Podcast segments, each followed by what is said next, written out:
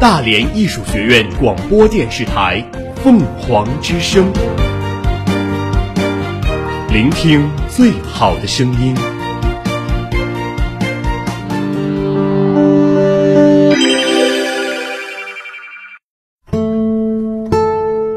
斑斓喧闹的世界里，我们与文字的相识、相知、眷恋与重逢，构成了我们精神世界的宁静、平和、抒发与思考。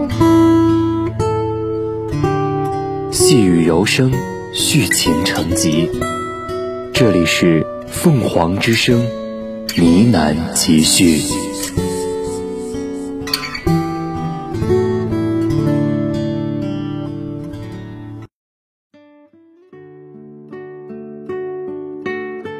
传承语言文化，构建书香校园。欢迎收听今天的《凤凰之声呢喃集序》。各位中午好，我是玄宇。人生而孤独，我们亦曾炫耀过或抱怨过孤独，但其实孤独只是少数人的天赋。真正孤独的人，时光从不曾抛弃他，因为他就是光。今天要给大家带来的一本书叫做《星星上的人》。这本书讲述了一个属于我们这个时代温暖与孤独的故事。我不是你，所以我不能感受你的痛苦；我不是你，也无法看到你眼中斑斓的世界。而那些用独特眼光观察世界的人，最终改变了世界。《星星上的人》这本书的作者是美国作家卡罗琳·帕克斯特，他是美国著名的畅销书作家之一。二零零三年，他的处女作《巴别塔之犬》一亮相，便力压了《达芬奇密码》《追风筝的人》这两本书，立马登上了亚马逊、《纽约时报》等畅销书的排行榜，创造了新人新作的奇迹。《星星上的人》在美国出版的名字为《Harmony》，意为和谐。它不仅代表书中夏令营的名字，也暗示了书中家庭的状态。与之相反的，并不是和谐，而是痛苦与无奈。直到在中国出版，才把名字改为《星星上的人》。星星是对自闭症儿童的特有称呼。星星从孩子降生开始，便生活在自己的世界里，像天上的星辰一样孤独。在正式了解这本书之前，我想让大家跟我一起先听一听这本书里精彩的片段。白天总是无比漫长，但只要两个人在一起，总能熬得过去。人生值得欣慰之处，便是每一天都有结束的时候，今天亦不例外。夜空辉煌，而这里我所在的这个房间，除了黑暗，还是黑暗。在这片奇静的土地上，令人担心的问题只有一个，那便是一旦你离开了这里，便再也不可能找到回来的路了。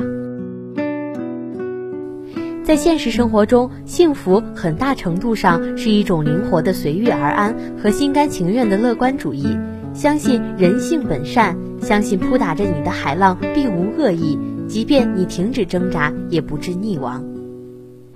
向南走是笔直平坦的大路，走起来会很轻松；向西走，除了烦恼，你不会有任何收获；向东走，尽是坎坷崎岖的小路，看不到真正的终点；向北走是最真实的路，它只属于那些敢于斗争的姑娘；向南走的人，每一步都将找到新的朋友；向西走的人，会发现自己在黑暗与荆棘中孤独无依。向东走的人会经过很多地方，但没有一处是他的家。向北走的人，走得越远，奇妙的事情就遇到的越多。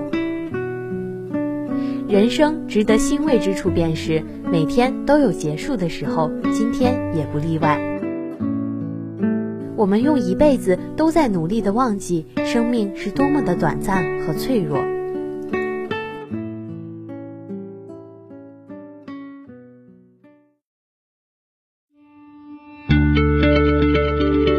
党和人民满意的大学，始终坚持社会主义核心价值观：富强、民主、文明、和谐、自由、平等、公正、法治、爱国、敬业、诚信、友善。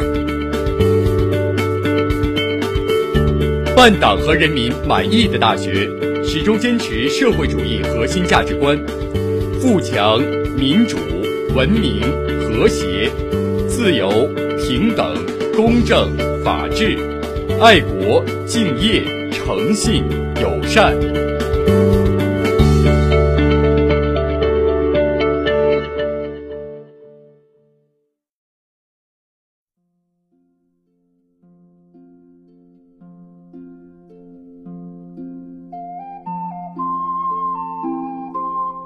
星星上的人这本书，封皮是蓝底的宇宙，暖黄的星球及上面抱膝的小白人儿。看封皮会想到什么样的故事呢？打开书，开始慢慢的跟着作者的文字，感受这个孤独与温暖的故事。关于自闭症、多动症、狂躁症，我们所知道的都太少。这些孩子们被称为星星上的人，因为不同于我们这样的普通人、平常人。因为特殊和独特，所以总会引人注目、好奇，甚至于鄙夷的眼光。孩子对于这样的目光无反应，父母对于这样的目光失望无助。他们家的孩子怎么那个样子？就是看着多不正常啊！并不是多么稀奇的对话，却不知道刺痛着多少有着这样星星孩子的家庭，无力反驳，更无力挣扎，无力摆脱。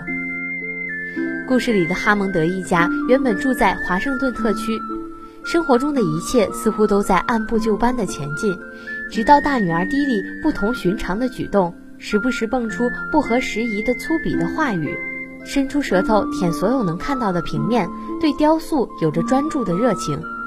为了改变这样的痛苦和纠结，抛弃一切，举家搬迁，收拾最为便捷的行李出发去参加和谐夏令营。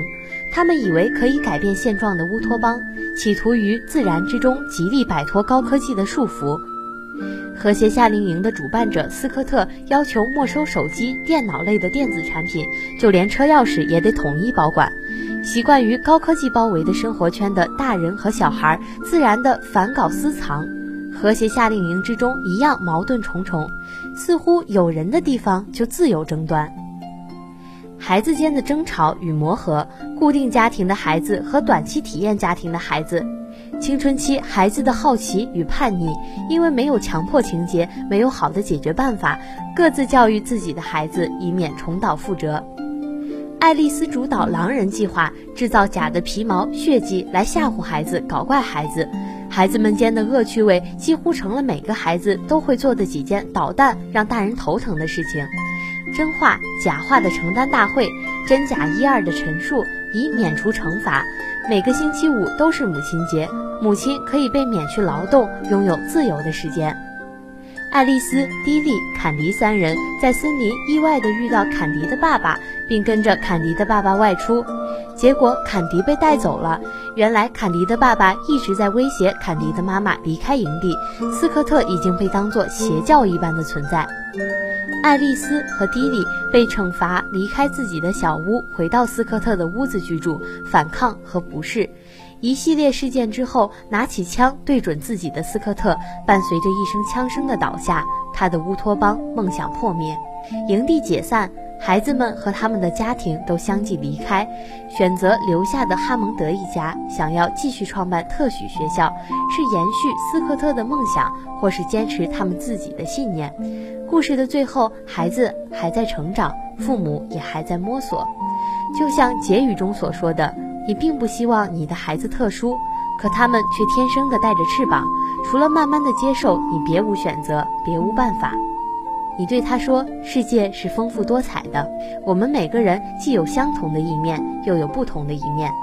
你的任务非常的清晰明确，和任何一位家长都有大大的不同。你要教你的女儿或儿子学会在矛盾中生存，既要与众不同，又要像普通人一样过着平凡的生活。”你的女儿长着翅膀，没有翅膀，她就不是你的女儿了。这不是你应该对待问题的正确方式。但无论如何，你都不希望睡在床上的女儿是另外一个人。书里三个人在讲故事：小女儿爱丽丝说和谐夏令营的现在，妈妈说搬家前的过去，大女儿迪丽未来视角的独白。没人知道孩子的未来会是怎样的，是什么样的色彩和什么样的画面。有着普通孩子和星星孩子一样的蒙德一家，未来又会是什么样的光景呢？自闭症又叫孤独症，患者把自己隔离开来，隐蔽于狭窄的空间。自闭症的孩子不具有与普通人沟通交际的能力，对他们来说，那个非常艰难。愿我们都能多一份理解，多一份宽容。这本书最大的特色是它不断变换视角的叙述方式。全知全能的叙述视角被这本书彻底的抛弃，非全知全能叙述视角的佳处在于它给读者带来的新鲜感和探索感，独特的身份代换。爱丽丝以妹妹的视角去看自己的母亲和姐姐，画中有孩子独特的傲慢和种种的不理解。迪丽的板块挖掘出自他内心的世界，一个奇妙的想法和故事，烘托出星星孩子特有的状态。母亲的自述充满了痛苦和沧桑感，整个故事处于奇怪的迷雾之中，让每位读者亲身的体验到每位主人公的角色的最终目的。这本书中的夫妻之爱、母女之爱、姐妹之爱以及星儿之间的友谊，都在小说中被营造的现实里带着丝丝的苦涩。在书后的叙述中，在书后的叙述中，作者又为这种苦涩增添上了希望和抚慰。无论从内容还是极其深刻的意义上，都是一本值得人们去阅读的好书。若是说治愈系列，不如说这本书更可贵的是真实而动人。最后，希望世界上的每个家庭都可以幸福。如果遇到星星，请坚信他们的独特之处在于他们拥有飞翔的翅膀。也许我们都曾来自于星星，生而孤独，静静地散发着光芒。在遥远的彼岸，期待着温柔的呼唤和爱的相拥。好了，今天的节目就到这里了，感谢大家的收听。在蜻蜓 FM 上搜索“大连艺术学院凤凰之声”，即可同步收听我们的节目。下期同一时间，我们再见。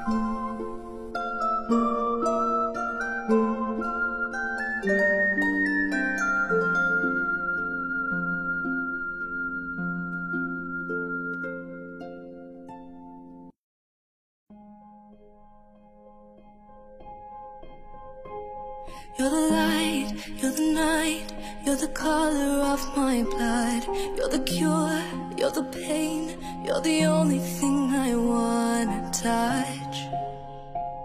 Never knew that it could mean so much, so much.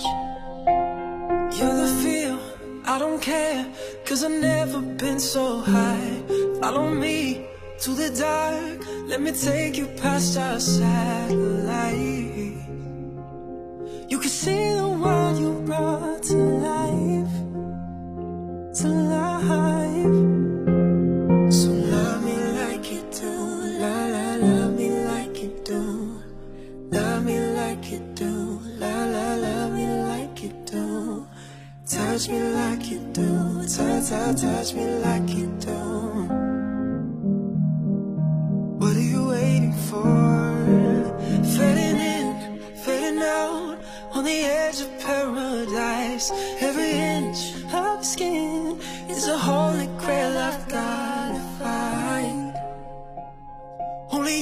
Set my heart on fire. On fire